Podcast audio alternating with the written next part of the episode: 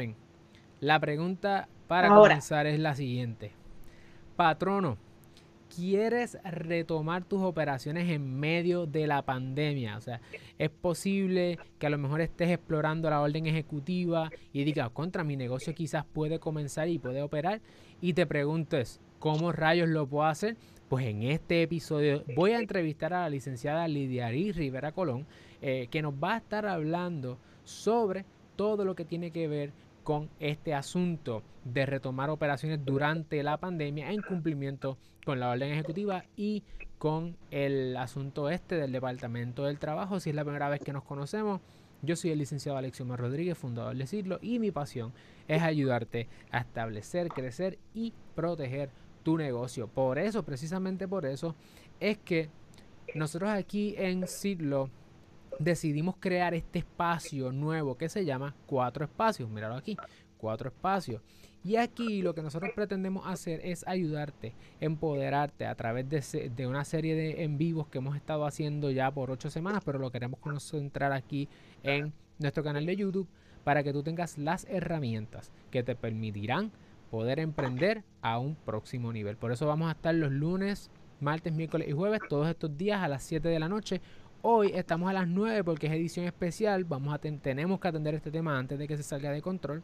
Y como sabes, todo lo que nosotros compartimos aquí es porque te queremos, porque queremos educarte, queremos empoderarte para que puedas emprender eh, de manera legal y sobre todo, como dice Lidia Ari, confiado. Si todavía no nos has eh, buscado en las distintas plataformas de redes sociales, lo puedes hacer.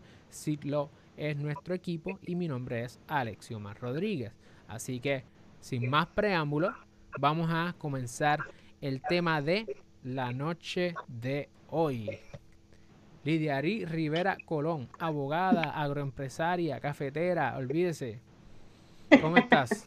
Bien, bien, gracias, gracias. Gracias por la invitación y gracias por todo lo que estás haciendo por nuestros comerciantes. De verdad que esta programación que tienes ahora está bastante chévere también, bien estructurada, los ubicas en tiempo y espacio, así que esta labor es bien, bien agradecida. Gracias, gracias.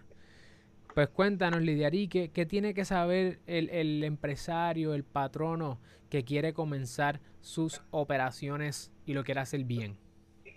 Pues mira, a raíz de la última orden ejecutiva donde vimos que se está haciendo la reapertura después de las gestiones y, la, fuerza que se hizo para esto, sabemos que habían distintas posiciones en cuanto a volver a retomar eh, lo que es el, los comercios, pero finalmente la, gobernadora acata las recomendaciones que hace eh, tanto el Task Force eh, médico como el, el, el económico para entonces abrir pero esto se tiene que hacer de una manera responsable. Por eso la orden ejecutiva se establece que todos los, todos los empleados, todos los patronos, todos los comercios tienen que realizar lo que hemos escuchado una y otra vez desde ese viernes, el plan de control a la exposición al COVID en las áreas de trabajo. ¿Y qué es esto? Bueno, pues hace total sentido de que si vamos a ir reabriendo de manera ya sea escalonada por fases, pues se haga de una manera responsable. Y le impone al patrono esta obligación no se establece claramente qué tipo de multa, pero al estar incluido también en la orden ejecutiva podemos interpretar de que pudieran ir con las multas de 5 mil dólares a 6 mil si hay un incumplimiento en cuanto a, a seis meses, perdón, si hay un incumplimiento a, a ese tipo de orden.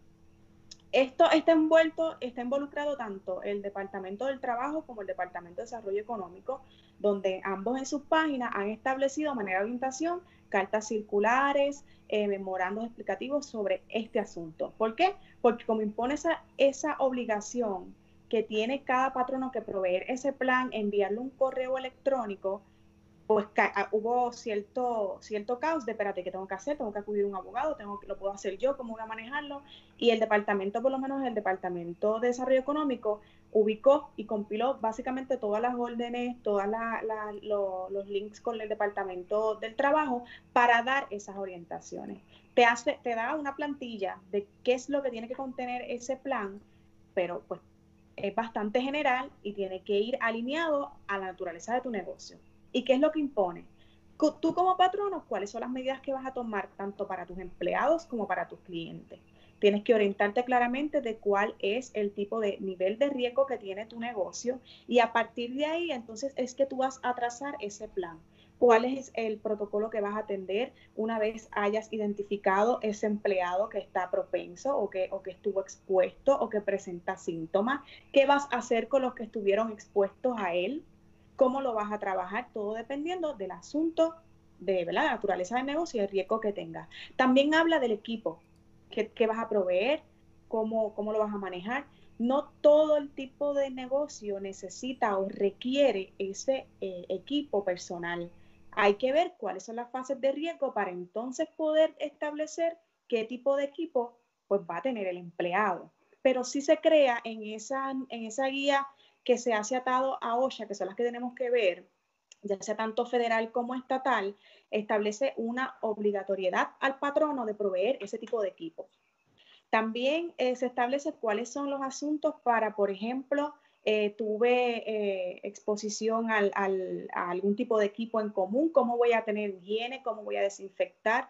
Entonces también tenemos que ver que este, este plan hay que evaluarlo de acuerdo a los distintos tipos de medidas que se toman, que están las de control de ingeniería, como lo, lo, define eh, eh OSHA, eh, las administrativas y la de, la de personal. Se establece que no todas las medidas el patrono no puede descansar en que por darte una mascarilla o por darte unos guantes y ponerte hand sanitizer ya yo cumplí. Tienes que ver, volvemos, de acuerdo al nivel de riesgo que tiene tu área de trabajo, cuáles son las medidas que yo voy a ir. Si hablamos de ingeniería, pues puede haber control en la ventilación, eh, filtros de aire, establecer algunas barras. Eh, hemos visto muchos establecimientos que crean esto de acrílico para mantener un control. Eso son tipos de controles de ingeniería. Administrativos, bueno, si tengo un empleado que tiene un asunto, eh, se está exponiendo o me presenta algún tipo de riesgo, ¿cómo lo voy a manejar? ¿Cómo me va a notificar? ¿Hay algún tipo de licencia que, que está, en un momento nosotros lo discutimos en, uno de los lives tuyos, eh, las licencias que hay disponibles, pues orientar a los empleados mira, si tú tienes riesgo, puedes acogerte, tienes alguna eh, síntoma, perdón, puedes acogerte a esta licencia. Ese tipo de asunto administrativo que tú divulgando políticas puedes darle a tus empleados conocimiento, pues entonces también lo vas a incorporar en ese protocolo. Y las últimas, pues son las últimas, no menos importantes, pero luego de tú haber tomado las medidas de eh, más fuertes de control, pues entonces vamos tomando las personales, que entonces ahí se le requiere al, empleado que se cambie eh, continuamente el equipo, eh, si tuvo contacto, alguna superficie, algún fluido de, algún, de alguna persona que visitó, pues entonces ahí se, se toman en consideración. La distancia entre un empleado y otro, se, en, los, en las administrativas se toma también en consideración si yo puedo hacer controles en mis horarios para que haya menos empleados trabajando y haya menos eh, compilación de personas, ¿verdad? Que, que, no estén tantas. Buscar todos esos mecanismos, pero volvemos. Esto hay que mirarlo bien en detalle, tu negocio en particular, pero no necesariamente vamos a mirar las de las que tengo al lado, porque probablemente apenas recibe. Por ejemplo, tienes al lado eh, un centro de comida, distribución o lo que sea de, que recibes clientes constantes versus un, un despacho, una oficina legal, pues obviamente no van a ser las mismas y se van a tomar criterios totalmente distintos. Hay que mirar qué es lo que tienes que tener a la mano. Las guías de OSHA, tienes que tener, es obviamente la plantilla que se provee, pero mirar más que nada y empaparte cuál es el nivel de riesgo de tu industria y de tu negocio. No sé si te dije ahí todo. que me lo... 19. Usted tiene que asegurarse primero que bajo la orden ejecutiva usted puede operar y que, y que como consecuencia entonces usted entra a este análisis. Pero si usted todavía no puede operar, como quiera le exhortamos a que usted vaya mirando, ¿verdad? ¿Cuáles son los requisitos para que se prepare para que a la hora de que le digan, que a partir del 26 de mayo, que entiendo que es la fecha, que cuando anuncien quiénes son los próximos que pueden empezar a operar, si es que alguno, pues entonces usted tenga ya su plan ya preparado. ¿Tú crees que eso sería la mejor práctica? Sí, sí, porque más que nada, aunque se provee esa plantilla, se requiere sentarse y analizarlo. No hagan documentos por salir del paso, porque se ha establecido y se ha divulgado también la propia eh, secretaria del Departamento del Trabajo de que se pueden hacer, eh, corroborar si en efecto se está cumpliendo o si lo que se estableció es de una manera que incumpliera con alguna de las disposiciones de OSHA, pues pudiera incurrir en algún tipo de incumplimiento. Y viéndolo también del punto de vista como abogado, eh, eh, Mar, sabes que en aquella medida en que seamos eh, negligentes como patronos en no cumplir con alguna obligación impuesta y que eso genera algún daño, pues obviamente pues, podemos tener una causa de acción también por daños y perjuicios, aparte de las que pudieran también atarse por los pelos. Pero mejor es trabajar el asunto de manera eh, con conciencia, con tranquilidad. No se va a permitir operar el eh, eh, negocio si no está este plan previo. Igual aplica a los que ya están operando, tienen que cumplir con esto. Se envía el correo electrónico, esto va a estar divulgado en una página donde cuáles son los patronos que están cumpliendo con estas disposiciones, sujeto a las auditorías y a la, a la, a la revisión y fiscalización que haya de esto. También se exhorta a, los empleados que si están incumpliendo o si ven que su patrón está incumpliendo y no le provee unas medidas de seguridad, pues hay unas líneas bien claras para que se haga ese tipo de querella. Y que, de hecho, esto es bien, hay que tener mucho cuidado con esto porque por lo que me estás diciendo, o sea, es muy probable que entonces usted se tiró a hacer negocio y no se aseguró de cumplir con esto antes. Cuando usted somete esa información dice que, que, una de las preguntas que se hacen en uno de los reportajes de, de, uno de los periódicos del país es a qué me enfrento si someto información falsa. Y como mencionaste, no te liberas de responsabilidad por cualquier otra disposición legal. Así que te, lo más seguro es que si usted no está cumpliendo con estas cosas, eh, cuando los tribunales abran, usted tenga quizás un empleado que, que lo demande eh, y tenga que enfrentar quizás esos asuntos en los tribunales. Así que protéjase a esa, por esa línea. ¿Qué es entonces la autocertificación eh, patronal que le llaman? Pues en todo momento se establece esa responsabilidad del patrono de que cumpla con eso. Entonces no podemos esperar eh, y lo que se establece es no voy a esperar que el Departamento del Trabajo me certifique como que yo soy un patrono que está en cumplimiento y que está en control, evitando la propagación y demás. No, es impone la responsabilidad a él mismo por eso es autocertificación de que yo cumplí con esto y yo declaro que esto está eh, tal cual dice y estoy cumpliendo con todos estos procesos. Pero tan es así que no solamente están dándole el crédito a esa firma y esa certificación que se va a enviar al Departamento del Trabajo, es que te impone que esté el plan detrás que esté ahí. No se establece que te voy a revisar y que va a haber algún funcionario revisando el plan para ver si tú, si cumplió, ¿no? Porque entonces ahí también está la, como volvemos, la responsabilidad que se le impone al, al patrono. Pero en cualquier momento el documento está ahí que puede ser objeto de algún tipo de investigación.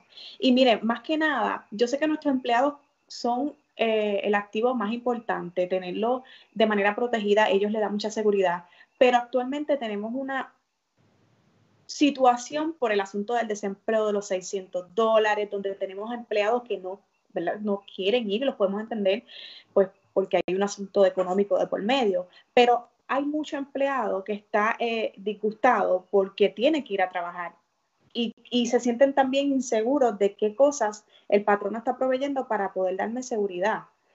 Así que, ¿a qué voy con esto? Traten de cumplir o traten, no cumplan a cabalidad con las disposiciones que se están exigiendo para que puedan estar, eh, no, puedan, no estén excluidos de cualquier situación, que estén cobijados, mira, esto se va a manejar así, proveo seguridad, todo va a estar manejado de manera eh, cumpliendo con los parámetros de OSHA, porque los empleados no muchos se sienten a gusto y le están exigiendo a los patronos que cumplan y quieren ver que eso está bien. Aparte de que ese plan lo tienes que divulgar con tus empleados yo tú le cojo hasta firme y todo porque tiene que ver esa divulgación para que después no venga a decir patrón no quiso nada o no me divulgó nada. Eh, que es más allá. los asuntos son mucho más, más, más delicados de lo que podemos pensar con dar una firma y enviar ese documento para allá. So, no es simplemente yo venir y decir, eh, bueno, ya yo cumplo con estos requisitos que yo mismo, básicamente esa autocertificación es como un tipo de, ¿verdad? De on-sworn statement, donde tú estás diciendo, yo certifico que yo hice esto, esto, aquello, eh, cumplo con estos requisitos y si y voy a operar, tengo el permiso para operar y si yo quedara mal, pues yo me expongo a la responsabilidad que sea. Que muchas veces en ese caso la responsabilidad que sea, lo más seguro de quien va a venir la reclamación es del empleado eh, o de un consumidor y de ellos son quienes se tienen que proteger los patronos. Y cuando hablamos de patronos, estamos hablando de pequeños comerciantes, de gente que a lo mejor es un abogado con su secretaria o, un dentista con un recepcionista. O sea, cualquiera de estas personas se está exponiendo a, esta responsabilidad, ¿cierto? Sí, sí. Y, no, no o sea, lo que estamos dirigiendo aquí es a personas que son comerciantes. Si nos ponemos a hablar de temas de defensa patrón de empleados, pues entonces estaríamos dando una orientación, pues más, mira, asegúrate de que esto esté en cumplimiento, de que te den esto, que te den lo otro, pero desde, el punto de vista patronal, lo que estamos diciendo es lo más conveniente y más, más, más certero para ellos. ¿A dónde puede el patrono enviar esta certificación? Esto es en el departamento de trabajo, van a entrar rapidito a la página y va a haber una, un anuncio donde establece autocertificación. Le dan ahí, está la información disponible, está la hoja de, de la autocertificación patronal y ahí entonces le establece el correo electrónico. Te lo voy a rapidito, lo debo tener por aquí. Vaya, la van a enviar autocertificación PR OSHA o S A H A arroba trabajo.pr.gov. Ahí lo envían junto con el plan. Así que, patrono, antes de que te tires al charco, asegúrate de tú, ¿verdad? ir a hacer el checklist, pa, pa, pa, cumplo, cumplo, cumplo. Eh, no estoy, no me voy a exponer más allá de lo necesario. Hay tres niveles. El eh, dijeron el ingeniero, el administrativo y el personal. Eh, si me, se me queda algo, me avisas y lo añades. No, sí, vamos bien. Y, el nivel de riesgo es bien importante. Y el nivel de riesgo es bien importante. Ojo, recuerda que no, esto no es algo super overall, no puedes ir a internet y bajar un ejemplo y utilizarlo. Si tienes dudas, asegúrate de consultar con un profesional que se dedique a esto. Recuerda que tú estás certificando. Cuando se habla de la autocertificación, no quiere decir que tú mismo te certificas que cumple. Es que tú estás certificando o representando que tú cumples con eso. Por lo tanto, si tú estuvieses en algún tipo de incumplimiento, ese documento te sería un tiro en el pie. No te autocertifiques si no estás completamente segura o seguro de que cumple con los requisitos. Y entonces respecto al riesgo de los empleados, aparte de tomar las medidas necesarias, mm, asegúrate de poner por verdad que te firmen una hoja de recibo y de, y de que entienden que quizás hasta darle un break como que mira, si tú tienes algún comentario respecto a esto, házmelo llegar antes de nosotros eh, tirarnos para evitar algún malestar entre los empleados. ¿Qué otros consejos quizás tú pudieras darle a estos patronos para que se protejan bien eh, en, el, en, este, en este momento? Pues que realmente hagan esto a conciencia, que saquen su tiempo y que lo puedan trabajar de manera eh, informada es bastante flexible y van a suceder situaciones en el área de trabajo donde si tú no tienes esta guía, tú vas a estar dando palos a ciegas. Aparte de que diste, como bien dijiste, una certificación, una autocertificación de que cumpliste y realmente no sabes después cómo manejar la situación.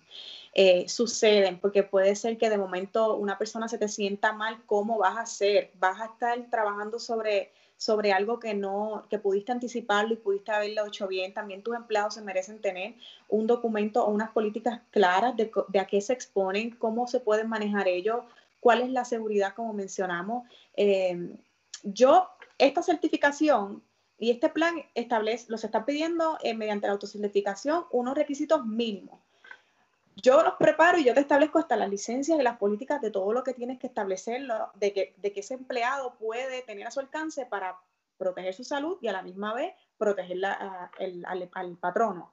Así que mi recomendación es que lo hagan con detenimiento. Eh, no, no es tampoco si, si se leen todas las fuentes y todo lo que está relacionado a la información del COVID, es algo que pueden trabajarlo, pero tienen que tener bien claro eh, su área de trabajo, los riesgos y la forma en que se administra el personal, más allá pues de, de, los asuntos la, cotidianos que pueden estar pasando, que ustedes puedan anticiparlos ahí. ¿Y qué más te puedo decir? Para mí es importante la explicación hacia ellos y verlo como un, un, documento que te va a facilitar la operación. No lo hagas por cumplir con este requisito. Yo creo que tú, tú puedes inclusive eh, estábamos hablando que tenías eh, que ibas a estar trabajando unas orientaciones a través de manera virtual a los patronos que estén interesados en, ¿verdad? O comenzar operaciones en medio de, en medio de la pandemia y reducir ya el riesgo al cual se exponen con el hecho de estar operando en medio de la pandemia. Eh, ¿Tú nos puedes dar más información sobre eso? ¿Cómo ellos te pueden contactar? ¿Cuál es, ¿Qué es lo que vas a estar haciendo para ayudar a estas personas a que puedan regresar a operar? Y este patrono es servicios profesionales, ¿sabes?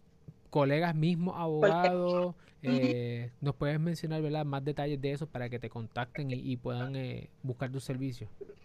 Pues yo estoy trabajando un, lo que yo le llamo los café legal virtual, que lo trabajo a través de la plataforma también de Zoom y voy a estar dando información sobre cómo redactarlo, cuáles son los puntos, ir parte por parte de la guía y ayudarlos dentro del negocio que tienen a confeccionar un, documento que sea bastante completo y que le dé esta seguridad. Aparte de que si, obviamente, pues si me quieren contratar para trabajarlo, pues lo trabajamos completo y lo hacemos lo más lo más chévere posible, pero con esa, esa, ese café legal virtual que hablo, lo que busco es empaparte, darte toda la información, a qué recursos puedes hacer, explicarte punto por punto de cómo puedes manejarlo y puedes estructurar tu propio plan.